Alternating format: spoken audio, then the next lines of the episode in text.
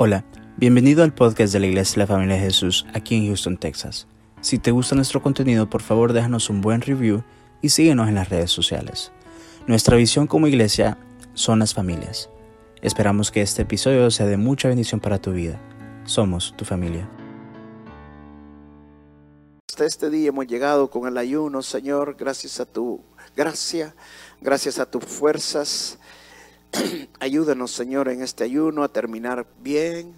Eh, danos la fe, Señor. Llénanos de fe en este ayuno. Danos de fuerzas, fortaleza, Señor. Gracia cada día más y más, Señor. Y nada de lo que tenemos, nada de lo que hacemos, Señor, es para nuestra gloria, sino que para ti, Señor. Porque todo lo que hacemos es simple y sencillamente para buscar más de ti, para encontrar más en ti, Señor. Eh, tu voluntad, estar en tu presencia. Ayúdanos esta noche, Señor, con la palabra. Dirígenos, Señor. Eh, queremos aprender más de ti. Tú me, me has dado este tema para hablar, Señor, acerca de la grandeza. Ayúdanos, Señor, a entender cuán grandes somos en ti, Señor, que muchas veces no lo entendemos y que es importante que lo entendamos.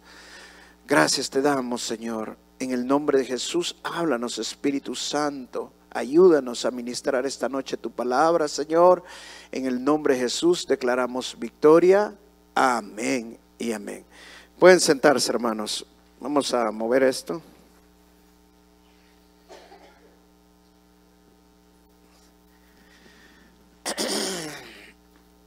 El tema que le he puesto es renacido o nacido para grandeza. Amén. Vamos al libro de Mateo capítulo 5, verso 19. Mateo capítulo 5, verso 19. Cuando lo tenga me dice amén. Ok. De manera que cualquiera que quebrante uno de estos mandamientos muy pequeños y así enseña a los hombres, muy pequeño será llamado en el reino de los cielos. Mas cualquiera que los haga y los enseñe, este será llamado como, como grande, dice, grande, o sea, importante en el reino de los cielos. Amén. Señor, me tocó mi corazón y con esta palabra, con este verso, y, fue como que resaltó en el momento que lo estaba leyendo, y dice que el que hace los mandamientos de Dios va a ser grande. Y le he puesto renacidos para grandeza. ¿Por qué? Porque cuando no hemos nacido, no, no estamos para ser grandes. Vamos tal vez ser grandes de acuerdo al mundo, pero no de acuerdo al reino de Dios. El lenguaje que ocupa el reino de Dios es diferente al lenguaje del mundo. Los estándares del mundo son totalmente diferentes a los estándares de Dios. En el mundo, ser grande es totalmente diferente a lo que la Biblia habla de ser grande de acuerdo al reino de Dios. Ahora yo te pregunto esta noche, y me gusta siempre hacer preguntas, y te voy a decir por qué, porque tanto el Señor Jesucristo lo, hizo así todo su tiempo, el Señor Jesucristo siempre hacía preguntas. Y un día voy a hacer una serie de solo las preguntas que Jesús hizo. Y yo te voy a hacer esta pregunta esta noche. ¿Quieres ser grande? ¿De acuerdo al reino de Dios? No estoy hablando de ser agrandado, porque hoy hay muchos agrandados. Y conocemos ahora, incluso con, todo respeto también, incluso hasta pastores que tienen super megas iglesias, que están con guardaespaldas y ponen una barrera para que no se les acerquen sus ovejas, ni nada. No, son grandes, solo están tan agrandados. Y esa no es la grandeza que, quiero hablarte esta, esta noche. Cuando la mamá de Jacobo y Juan vino donde el Señor Jesucristo a pedirle que si tal, sus hijos cuando estuvieran allá arriba, uno estuviera a la izquierda, el otro estuviera a la derecha, el Señor Jesucristo le contestó, el que quiera ser grande allá tiene que ser pequeño acá, tiene que servir acá. De acuerdo a la grandeza que Dios nos habla, es sirviendo, es como vamos a ser grandes. Sirviendo es como realmente podemos llegar a los estándares que Dios quiere para nosotros. Y este verso habla claramente que para ser grande tenemos que obedecer. Totalmente diferente a lo que el mundo nos muestra. Porque en el mundo no, no habla de, someterse, el mundo no habla de obedecer. Pero Dios sí quiere que le obedezcamos, que hagamos su voluntad. Y dice que, que aquel que no haga estos mandamientos, por muy pequeños que sean, y así enseñe, va a ser llamado pequeño allá en el cielo. Pero aquel que haga sus mandamientos, obedezca la voluntad de Dios, va a ser grande va a ser grande. No agrandado, hermano. En otras palabras, Dios nos está llamando a que no nos acomodemos con solamente recibirlo como su Salvador, sino que obedezcamos. Todo lo que hagamos aquí en la tierra es porque estamos haciendo algo para lo que viene. Este solo es un tiempo de preparación, es un tiempo para ganar todas las cosas que, el Dios nos ha prometido, que el Señor nos ha prometido. Amén. ¿Cuántos quieren ser grandes? Yo quiero ser un gran padre. Yo quiero ser un gran pastor. Yo quiero ser un gran predicador. Yo quiero ser un gran diezmador. Quiero ser un gran misericordioso, un gran compasivo. A eso nos ha llamado el Señor, a ser grandes. Mire, el Señor Jesucristo dijo acerca de Juan el Bautista, que Juan el Bautista había sido el, el mayor, el más grande de todos los profetas. Pero él dijo algo bien interesante. Pero cualquiera, dijo, pero cualquiera que sea del reino de Dios va a ser más grande, mayor que Juan el Bautista. ¿Y quiénes somos del reino de Dios? Todo lo que ahora hemos recibido al Señor Jesucristo como nuestro Señor y Salvador. Eso significa que todos nosotros somos más grandes, incluso que Juan el Bautista. Hoy, pastor, pero usted se está creyendo mucho. No lo digo yo, lo dice la palabra, lo dijo el Señor Jesucristo. Pero no está hablando ser agrandado. ¿Cuál es la diferencia entre Juan el Bautista y nosotros? Es una gran diferencia. Vamos al libro de Efesios capítulo 1. Juan el Bautista fue llamado con un propósito especial. Él tenía que anunciar a nuestro Señor Jesucristo. Todos nosotros, Dios nos ha escogido con un propósito especial. Y el llamado que nosotros tenemos es grande. Cada uno de nosotros tiene un gran llamado para el Señor. Amén. Mire lo que dice Efesios capítulo 1, verso 18.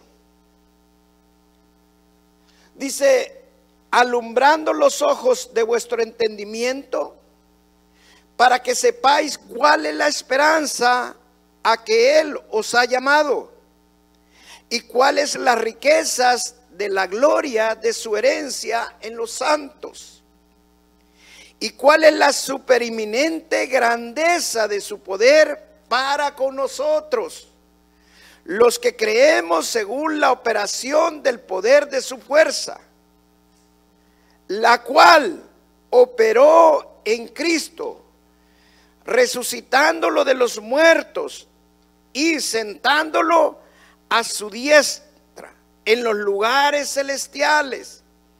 Dice aquí el apóstol Pablo habla de que que Dios nos alumbre, que el Espíritu Santo alumbre los ojos de nuestro entendimiento.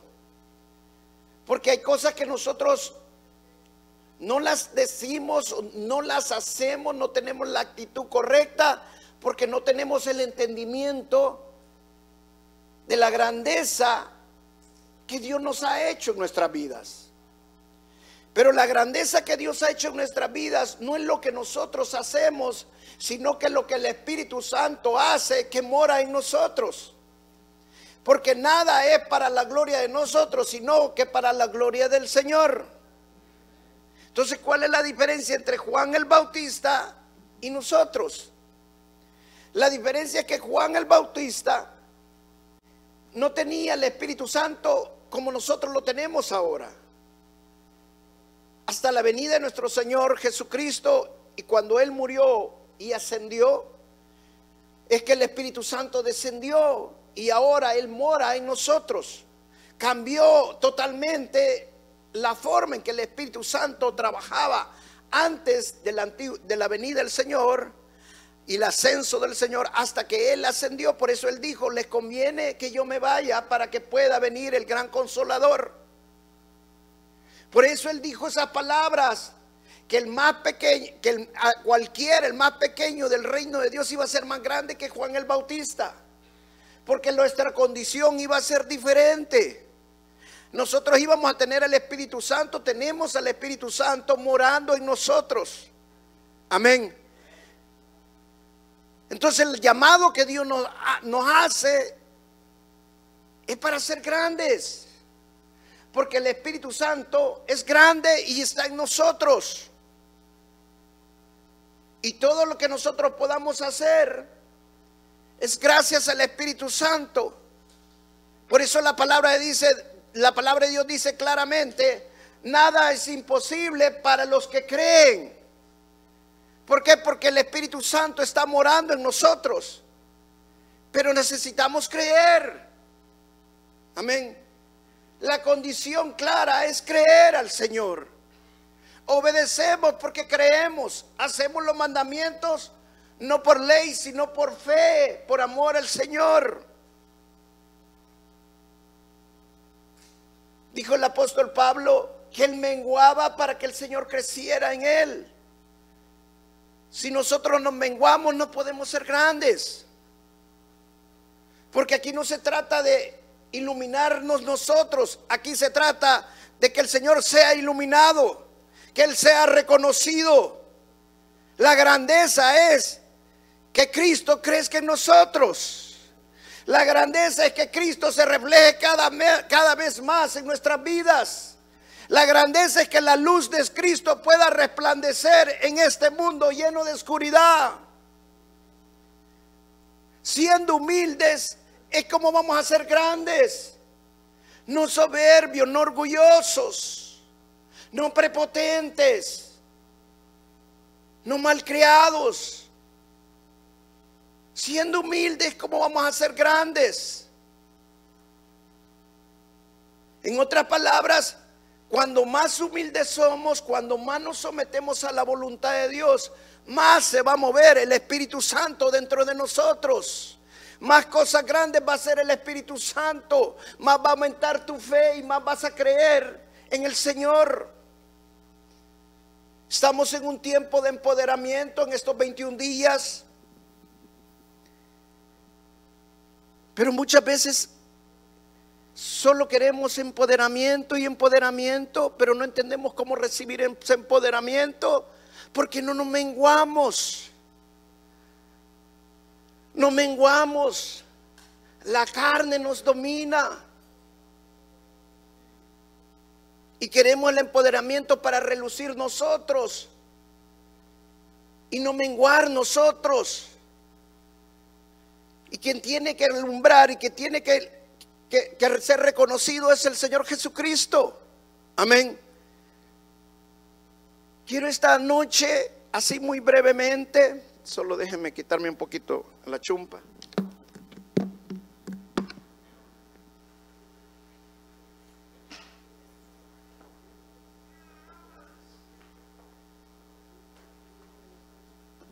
Yo sé que ponen la calefacción para que se sientan bien y gloria a Dios, porque el pastor se tiene que sacrificar por ustedes. Pero el poder que Dios nos da, la grandeza de Dios en nuestras vidas, se tiene que ver. Y se ve primero con nuestra actitud. Pero también se ve cuando con las cosas que nosotros podemos hacer en este mundo. ¿Por qué? Porque el reino de Dios sufre violencia y son los violentos los que lo arrebatan. Por eso Pablo habla de que tengamos el entendimiento cuál es el poder que hay en nosotros.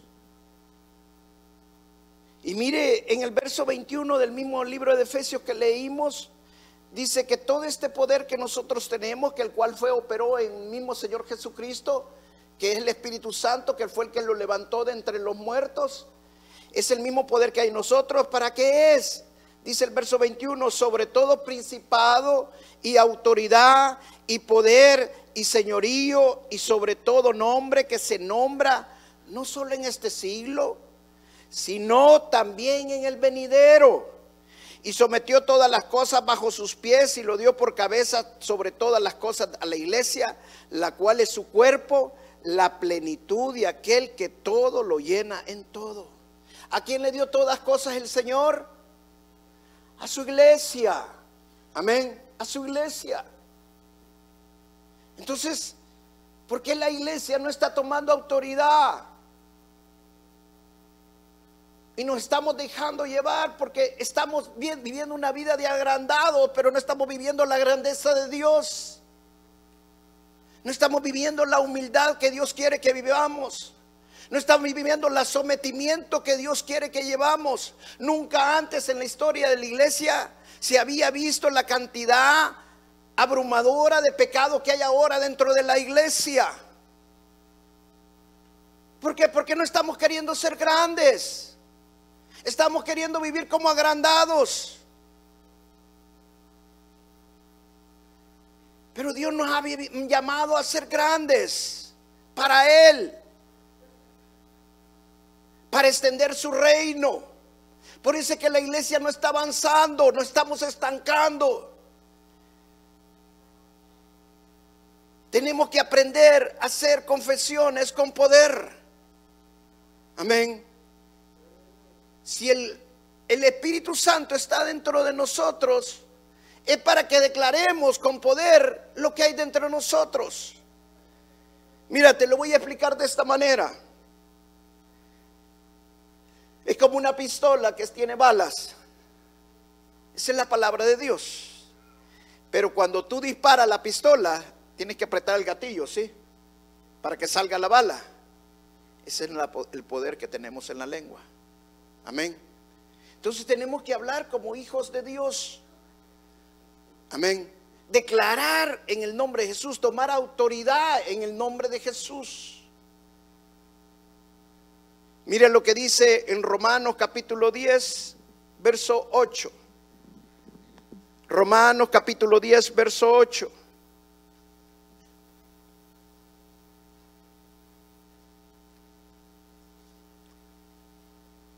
¿Están conmigo?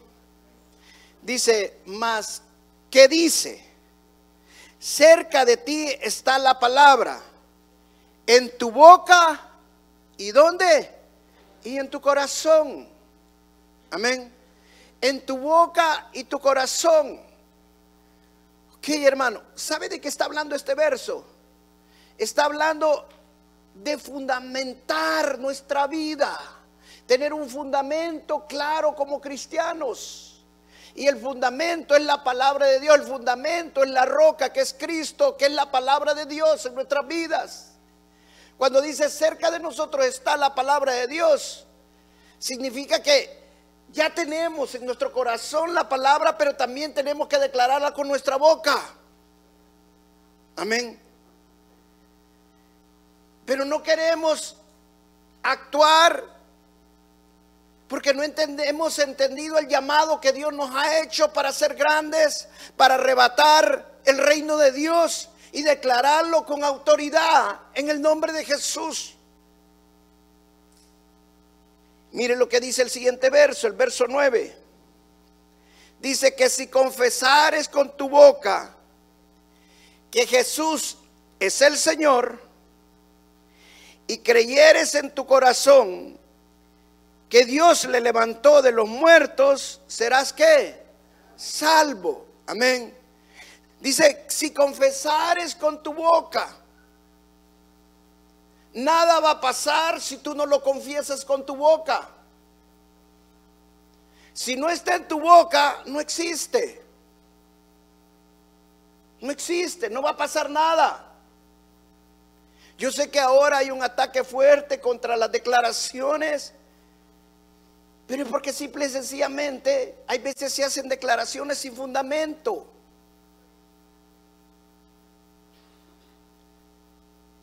Pero si la palabra de Dios está en tu boca y tu corazón, es porque el fundamento está firme. Amén. Porque el fundamento está bien. Leía el otro, veía en Netflix hace como un año una historia de un edificio en Nueva York, que es una torre bien grande y no sé cuánto cuesta cada, cada apartamento, es carísimo, lo compraron gente muy rica, incluso uno de ellos fue John Montana. Y el edificio allí en Nueva York, creo que está en el mero Manhattan, se está hundiendo. Ya casi nadie queda en el edificio, creo que solo una pareja que es la que entrevistaron eh, quedó en el edificio. ¿Y cuál fue el problema? El problema es que no fundamentaron bien. No fueron hasta donde, hasta bien abajo, profundizar hasta llegar y poner un buen fundamento. Si la palabra de Dios no está en nuestro corazón y nuestra boca, el fundamento no está bien. Si solamente está en tu corazón, pero no está en tu boca, entonces el fundamento no está bien. Y si solo está en tu boca y no está en tu corazón, el fundamento no está bien. Amén. ¿Por qué? Porque Dios nos ha llamado para ser grandes. Pero la palabra tiene que estar no solamente en nuestra boca, sino que también en nuestro corazón, en los dos lugares. Y cuando habla de corazón, habla de sentimientos, habla de emoción, habla de visión. Y muchas veces nosotros no queremos declarar porque ¿cómo voy a declarar, Señor, si yo no tengo trabajo?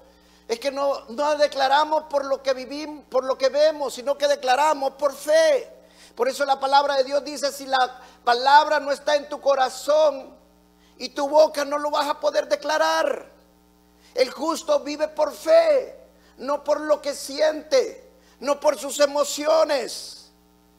Recuerda que son que el Señor Jesucristo dijo claramente, el más pequeño del reino de los cielos va a ser más grande que Juan el Bautista, más grande que Elías, que hizo llover fuego del cielo. Pero necesita que el fundamento, el fundamento esté en el corazón y esté en tu boca. La palabra de Dios debe permanecer completamente ahí, la tienes que declarar. ¿Y qué es lo que tengo que declarar? Mira la confesión perfecta. Dice la palabra en el verso 10, otra vez lo vamos a leer, que se confesares con tu boca que Jesús es el Señor y creyeres en tu corazón que Dios le levantó de los muertos, serás salvo. Vuelvo y repito, tiene que ser los dos, el corazón y la boca están conectados, pero lo tienes que declarar. Si no lo declaras, no pasa nada. Amén. Por eso la palabra tiene que estar en el corazón y donde más hay muchos cristianos que solo la tienen en el corazón, pero no la tienen en la boca. Les da miedo declarar la palabra. Es más, yo he conocido cristianos que cuando uno les dice, declárate sano en el nombre de Jesús, declara que, ay no, pastor, me da miedo que ahora que si declaro, entonces me, va a volver a atacar el diablo. Da testimonio al Señor, dale la gloria al Señor y declaro con tu boca el milagro que el Señor. No, pastor, y que si lo declaro el diablo me va a atacar. Que no has entendido. ¿No has entendido que el mismo poder que había en nuestro Señor Jesucristo es el mismo poder que hay en nosotros? Que lo resucitó de entre los muertos. Que se abran los ojos de tu entendimiento. Se abran los ojos de tu entendimiento para que lo declares con autoridad. Amén. Dice, lo creyera en su corazón que Dios lo levantó de los muertos, muerto será salvo. Aquí la palabra es la palabra soso, salvo, soso, que es restauración, es salvación, es victoria. Declara a Jesús el Señor y tendrás victoria en tu matrimonio. Declara al Señor Jesús en tu economía. Declara al Señor Jesús en tu trabajo. Declara al Señor Jesús el Señor de tu vida en tu salud. Pero decláralo. Decláralo. Me llama la atención en Marcos capítulo 9, da la descripción de la mujer con el flujo de sangre. Y dice que cuando esta mujer se acercó al Señor Jesucristo, lo tocó el borde de su manto y el Señor Jesucristo sintió que le estaban tocando y él dijo, me han tocado, ¿cómo dice que te han tocado si son, te aprieta toda la multitud? Y él dijo, no, porque ha salido poder de mí. Inmediatamente vio a la mujer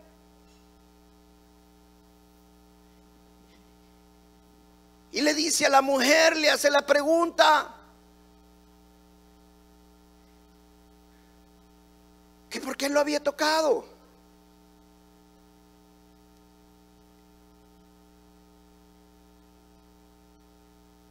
Y que la respuesta, lo que el Señor Jesucristo le dice es, tu fe te ha sanado. ¿Sí o no? Ahora, pero te voy a hacer una pregunta. ¿Qué hizo esta mujer para que fuera sana? ¿Se arrastró y llegó y tocó el manto? No solamente eso. ¿Qué hizo? Dijo, si tan solo tocara el manto del Señor, seré sana.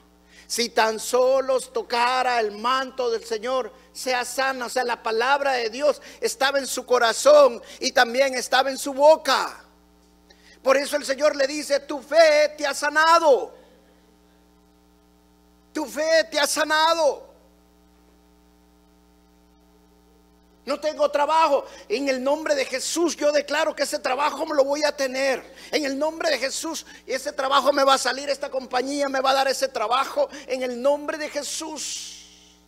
Decláralo con autoridad.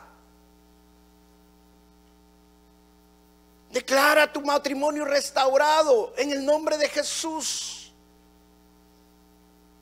Mire lo que dice lo que dijo el Señor Jesucristo claramente el que le diga, cualquiera dice, cualquiera que le diga a este monte que se mueva y se mueva, que le diga que se vaya, se va a mover. Amén. No dice aquel que ora, el monte se va a mover, no. ¿Sabe que el Señor Jesucristo si va muy lejos? ¿Qué le hubieran dicho ahora? Ah, no, Señor Jesús, pues está, ya, ya te, te pasaste. No vamos a orar. El Señor Jesucristo no estaba diciendo que no oremos. Claro que tenemos que orar. Claro que hay que orar. Estamos en 21 días de oración y ayuno y hemos enseñado claramente de que si no oras no sirve de nada. Estás perdiendo tu tiempo. Pero también tienes que declararlo. Tienes que decirle al monte que se mueva de un lado para el otro. La palabra tiene que estar en tu corazón y en tu boca. Amén. Y la tienes que declarar. Si quieres ver cosas maravillosas en tu vida, empieza a declararlo. Si no está en tu boca, no existe. Porque lo dice claramente la palabra. Y dice aquel que confiesa con su boca y lo cree en su corazón que Jesús es el Señor, será salvo. Amén. Te hago una pregunta. Aquel que solamente dice, ya, ya lo creí, pero no lo declara con su boca, será salvo. Porque no es lo que la escritura dice. La escritura dice que aquel que lo cree en su corazón, pero también lo declara con su boca. Amén. ¿Sabe que muchos milagros no están pasando en tu vida porque lo estás creyendo, pero no lo estás declarando? No lo estás declarando. Y es tiempo que empieces a declarar y a decretar maravillas, cosas milagrosas que Dios está haciendo y va a hacer en tu familia. Es tiempo que empieces a declarar maravillas y cosas hermosas que Dios va a hacer en tu vida. Estamos llamados para arrebatar el reino de Dios. Estamos llamados para extender su reino. Declara que esta ciudad de Houston va a ser toda para Jesús. Declara que tu familia, tus tíos, tus primos, tu padre, tu padre, todos van a ser de Jesús.